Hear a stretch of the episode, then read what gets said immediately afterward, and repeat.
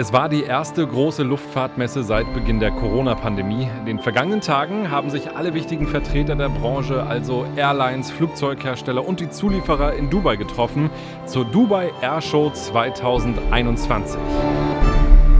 Über die großen Themen dort sprechen wir in dieser Folge. Schön, dass ihr dabei seid. Und ich finde ja, gerade in diesem Jahr haben wir uns ein schönes Weihnachtsgeschenk verdient.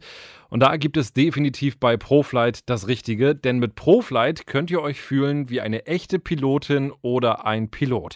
Denn ihr könnt Platz nehmen in den echten Full-Flight-Simulatoren, in denen zum Beispiel auch die Cockpit-Crews von Lufthansa trainiert werden. Das heißt, ihr kommt da an, dann gibt es erstmal ganz in Ruhe ein Briefing mit einem echten Piloten. Ihr sucht euch dann den Startflughafen aus und dann geht's rein in die heiligen Hallen, in denen die großen Simulatoren stehen. Alles ist möglich: Boeing, Airbus, Canada. Jet.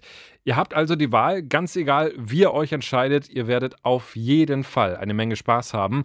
Und erleben könnt ihr diese Cockpit-Momente in Wien, in Essen, Berlin, München und natürlich in Frankfurt. Welcher Simulator wo steht, das steht auf proflight.com.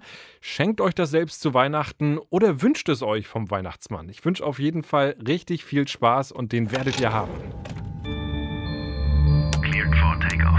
Luftraum, der Podcast von Aero Telegraph mit Christopher Scheffelmeier. Am Dubai World Central International Airport gab es in den vergangenen Tagen eine Menge Flugzeuge zu sehen, mehr als 100 und zwar ganz verschiedene. Militärjets waren da, auch Hubschrauber, Privatjets und natürlich die ganz normalen Airline-Flieger. Es ging um Milliardengeschäfte. Alles immer aktuell konntet ihr lesen bei uns auf der Homepage aerotelegraph.com, denn unser Redakteur Timo Nowak war in Dubai. Er konnte diesem grauen Novemberwetter entkommen gekommen, jetzt ist er wieder in Deutschland. Was war denn dein Highlight in Dubai? Also wenn man auf so einer Flugmesse ist, da sind natürlich schon immer die Flugvorführungen irgendwie ein Highlight und dass man mal in Flugzeuge rein darf, die man vielleicht vorher noch nicht gesehen hat. Ähm, und wir interessieren uns natürlich vor allem äh, für Flugzeuge, mit denen die Airlines unterwegs sind, jetzt nicht so sehr für die Kampfjets. Und da war es schon spannend. Man konnte zum ersten Mal in die neue 777X von Boeing rein, neuer Langstreckenflieger und in die MS-21 aus Russland, in die Irkut MS-21. Und die sind auch beide geflogen und gerade das Flugprogramm der 777X war schon beeindruckend. Die Piloten sind damit schon Manöver geflogen, da ist man dann eher froh, wenn man nicht drin sitzt. da werden wir gleich nochmal im Detail drüber sprechen. Was mich äh, vorher noch interessieren würde, es ist ja die erste große Luftfahrtmesse eben seit Beginn der Pandemie. Welchen Eindruck macht die Branche jetzt auf dich? Oh, ist ehrlich gesagt total schwer zu sagen. Man misst es ja immer so ein bisschen daran, wie viele Orders reinkommen, gerade bei den großen Herstellern. Und so ein bisschen, wie vielleicht die Atmosphäre ist. Die Atmosphäre, muss ich sagen, war gut. Alle haben, waren da sehr erleichtert, mal wieder, wieder so eine Veranstaltung im echten Leben und nicht nur online durchführen zu können. Und was die Bestellung angeht, war sie auch ganz gut, auch gut, muss man sagen. Also, ähm, Gerade Airbus hat gut abgeliefert, muss man sagen. Aber wie gesagt, es ist halt komplex. Die Bedingungen bei Airbus und Boeing sind recht unterschiedlich. Und man muss auch sehen, klar, wir hatten Pandemie, schlecht, aber wir hatten auf der anderen Seite auch zwei Jahre keine Luftfahrtshow mehr. Also, dass da jetzt was kommt, was irgendwie sich so ein bisschen aufgestaut hatte, war auch so ein bisschen zu erwarten. Also, man muss echt sagen, es ist nicht so leicht einzuordnen, aber unterm Strich würde ich sagen, da waren schon ein paar gute, hoffnungsvolle Signale bei. Du hast ein Video auf unsere Homepage gestellt, da sieht man das Flight Display der neuen 777X. Wie hat sich das angefühlt, äh, wenn als du gesehen hast, wie, wie dieses Flugzeug da diese krassen Manöver fliegt? Ja, also man äh, muss sich das so vorstellen, also eine, eine, so eine Luftfahrtshow ist aufgebaut, du hast quasi innen einen Bereich, was jetzt ist wie eine herkömmliche Messe, dann kommt draußen das Static Displays, wo die Flieger stehen und davor stellen sich dann die Leute auf und gucken, gucken der Flugshow zu. Und es fängt in Dubai immer um 14 Uhr an, dann gehen alle nach da vorne, stehen entweder in der Hitze oder, oder versuchen im Schatten von einem großen Flügel zu stehen, von einem der Flieger, die da stehen, und gucken dann alle und filmen. Und wie gesagt, gerade die 777X Crew ist ja ziemlich, äh, ziemlich sportlich geflogen, sag ich mal. Ähm, und das war schon beeindruckend. Also da ich hatte bei einem Flug hatte ich so eine Frau, eine Frau neben mir stehen, die wirklich schon immer UA und äh, aber aber glaubwürdig. Also nicht nicht nur so showmäßig. Die war äh, wirklich beeindruckt und hatte, glaube ich, Schiss, dass die gleich entweder abstürzen oder eine Rolle fliegen oder was auch immer. Also das das war schon stark, muss man sagen. Jetzt muss man aber auch sagen, gerade was so den äh, Auslieferungstermin der 777 angeht, äh, hat Boeing große Probleme. Und das betrifft natürlich die beiden ersten Kunden, vor allem Lufthansa und Emirates. Und du hattest die Möglichkeit, mit dem Chef von Emirates zu sprechen, mit Tim Clark. Wir können uns das mal anhören und was deutlich wird, er ist nicht glücklich mit der Situation. Boeing, as you know, have shifted the certification now till July 23. Emirates ist bekanntermaßen einer der größten Kunden für die Boeing 777X. In diesem Jahr hat Boeing bekannt gegeben, dass die Zertifizierung des neuen Flugzeugs auf Juli 2023 verschoben wurde. Das kollidiert gewaltig mit dem vertraglich festgeschriebenen ersten Auslieferungstermin im Juni 2020. Außerdem ist natürlich fraglich, ob der Termin 2023 überhaupt gehalten werden kann, so wie es zurzeit bei Boeing läuft. Wir fühlen uns immer noch an unser Programm gebunden, werden aber alles tun, um auf die Lieferverzögerung zu reagieren. Um nicht falsch verstanden zu werden, wir glauben immer noch, dass die 777X ein sehr gutes Flugzeug ist, das sicher seinen Weg in unsere Flotte findet, nur weiß keiner, wann das der Fall sein wird. Wir gehen davon aus, dass ein Gespräch mit Boeing über die Auslieferungstermine sinnvoller wird, wenn einige weitere Schritte auf dem Weg zur Zertifizierung gegangen sind. Das ist auch der Grund, warum wir unsere Flottenplanung noch einmal überdenken und ältere Maschinen umbauen oder upgraden werden, um sie länger einsetzen zu können. Wir sind auf unsere Flotte angewiesen und benötigen unsere 264 Maschinen, um unser Flugnetz wieder bedienen zu können. Wir können es einem Flugzeughersteller nicht erlauben, durch Lieferverzögerungen unseren Flugbetrieb zu behindern. Daher werden wir alles unternehmen, um die erforderliche Anzahl an Maschinen zur Verfügung zu stellen. Auch wenn das bedeutet, dass die älteren Flugzeuge eben länger benutzt werden müssen.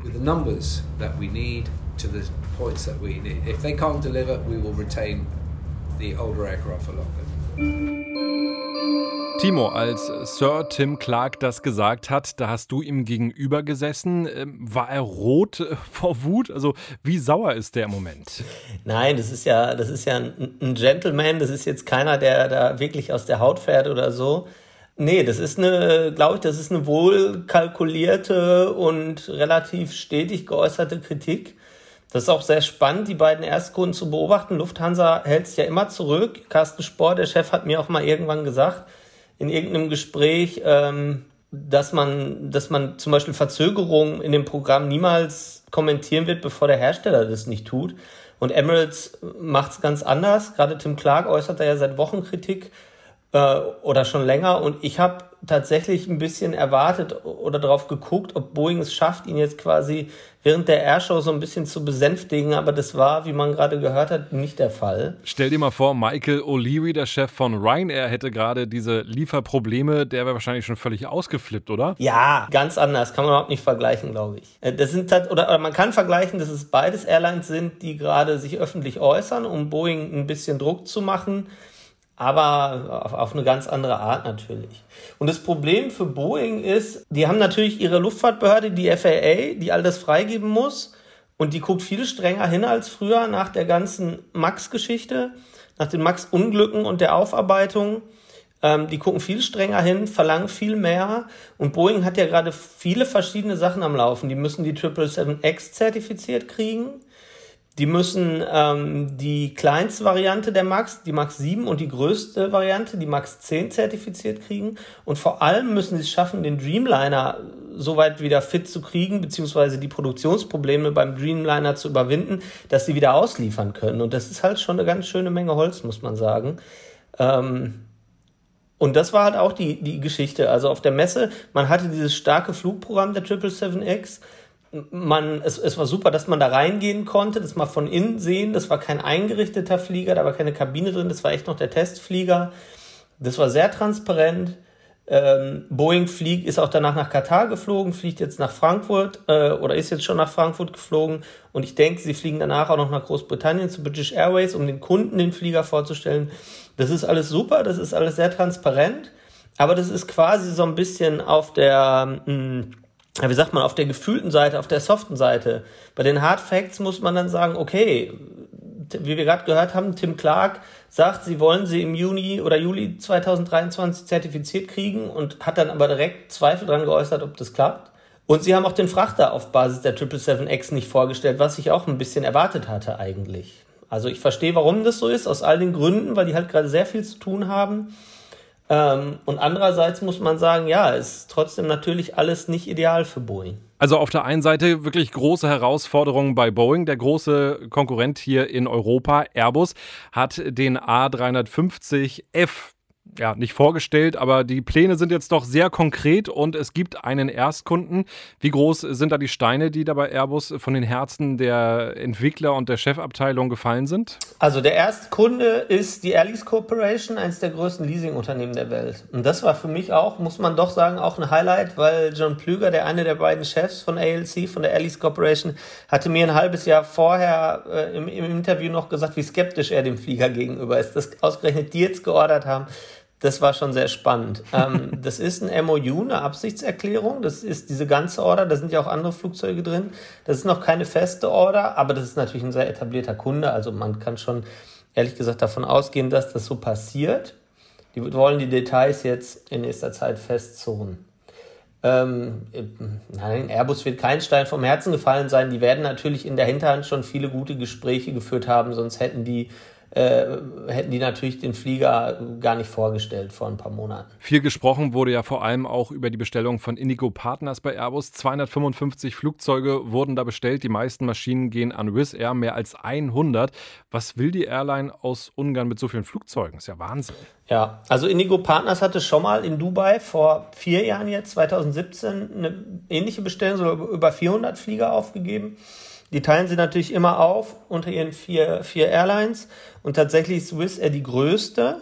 Ja, und was wollen die mit den Fliegern? Ich habe nochmal nachgeschaut. Die haben immer noch 34 A321ceo, also die alte Triebwerksgeneration in der Flotte und noch 58 A320ceo. Also da sind noch irgendwie über 90 Maschinen der alten Generation. Das heißt nicht, dass die jetzt alt oder schlecht wären, aber wenn man sagt, man möchte auf leisere und auf spritsparende Flieger umsteigen, äh, dann müssen die auch irgendwann ersetzt werden. Und es ist jetzt einfach, glaube ich, noch ein guter Zeitpunkt, äh, günstig Flugzeuge zu kaufen, weil wir immer noch irgendwie in der Pandemie sind. Und ähm, also nach allem, was ich verstehe, sind die, sind die Preise schon wieder gestiegen im Vergleich so zum Tiefpunkt.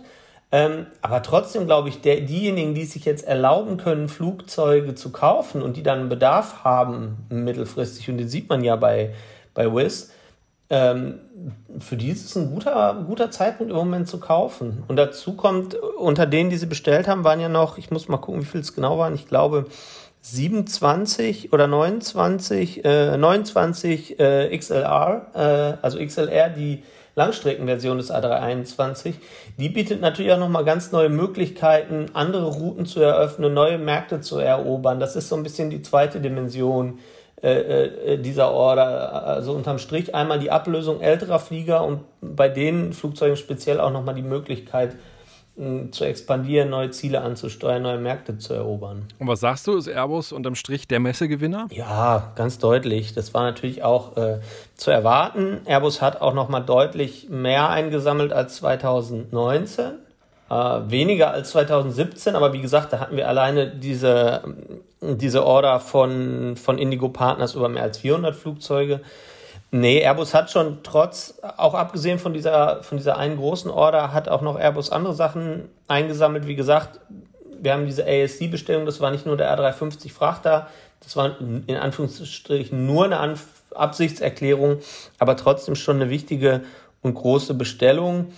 Und das Einzige, was Boeing im Endeffekt als große Order eingesammelt hat, das waren 72 737 MAX für Akasa Air, das ist eine neue Airline, die in Indien starten will. Und das ist einerseits natürlich gut, weil man gerne ganz neue Kunden gewinnt, die dann in, in Zukunft auch Flieger bestellen können.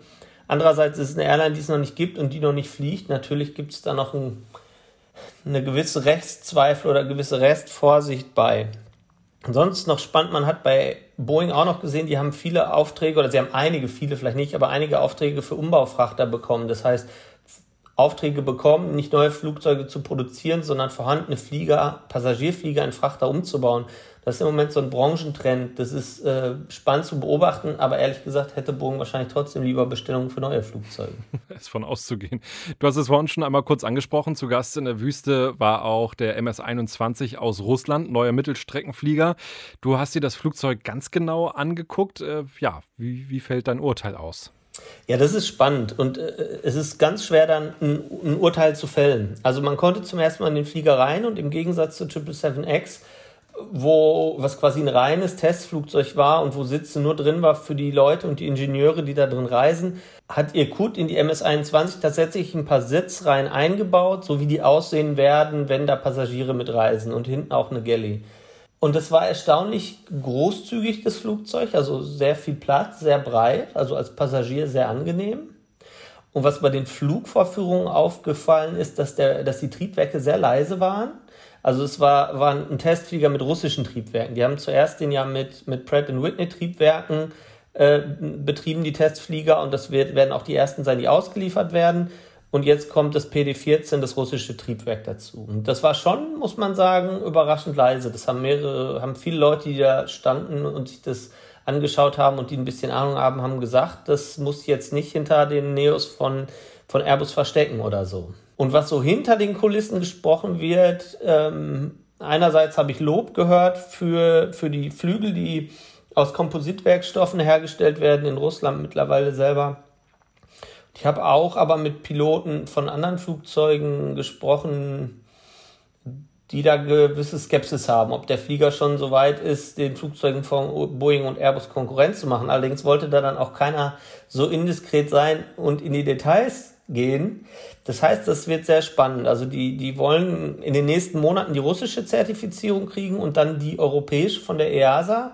Und das wird spannend. Dann wird man sehen müssen, klappt das schnell und reibungslos oder nicht. Und dann etabliert sich das Flugzeug in Russland, weil das ist ja die Idee, erstmal den heimischen Markt beliefern und dann vielleicht mal irgendwann international Kunden sammeln. Das wird wirklich spannend. Der Flieger hat auch tatsächlich noch was, was bisher kein anderes Passagierflugzeug hat, weltweit.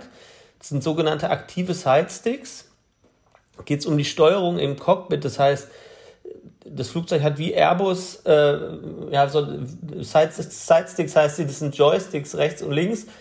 Und im Endeffekt arbeiten die beiden bei den aktiven Sidesticks zusammen. Man hat mehr Feedback vom Flugzeug und auch von dem, was der Pilot neben einem macht. Das gibt es bisher im Militärbereich und auch bei einem großen Businessjet, aber noch nicht bei Passagierfliegern. Ja, das ist wirklich mal eine Neuerung. Ja, absolut. Und auch die ähm, Cockpitfenster sehen vorne ungewohnt aus. Ich finde, sonst sehen Flugzeuge heutzutage wirklich immer ziemlich ähnlich aus. Aber wenn man sich so die Cockpitscheiben vorne anguckt, erinnert das fast so ein bisschen an die MD-11. Ah, guck mal, da hast du dieses Mal genauer hingeguckt als ich, obwohl ich vor Ort war. Das ist mir, diese, diese Ähnlichkeit ist mir tatsächlich nicht aufgefallen. Ja, sehr groß ja. Für, für, meinen Geschmack. Also ich glaube, da äh, als Pilot hat man einen schönen Ausblick. Das ist manchmal so bei den, bei den Airshows auch, also man kann manchmal ins Cockpit, manchmal nicht. Manchmal kann man nur reingucken, manchmal kann man sich reinsetzen, manchmal sind die Fenster verdunkelt wegen der Sonne, manchmal, äh, es ist immer sehr unterschiedlich, was man da, wie sehr man da rein kann. Äh, ich werde beim nächsten Mal darauf achten bei der MS21 nach deinem guten Tipp. Danke dafür. Timo, Dankeschön für die Infos und Eindrücke von der Dubai Air Show 2021. Gerne. Danke, dass ich mit dir sprechen konnte. Hat Spaß gemacht. Ganz viele Bilder aus Dubai gibt's per Klick unter aerotelegraph.com. Wenn euch diese Podcast-Folge gefallen hat, dann freue ich mich über eine positive Bewertung in eurer Podcast-App und abonniert Luftraum am besten. Dann verpasst ihr die nächste Folge garantiert nicht. Ja, schön, dass ihr dabei wart. Bis zum nächsten Mal. Luftraum, der Podcast von Aero Telegraph mit Christopher Scheffelmeier.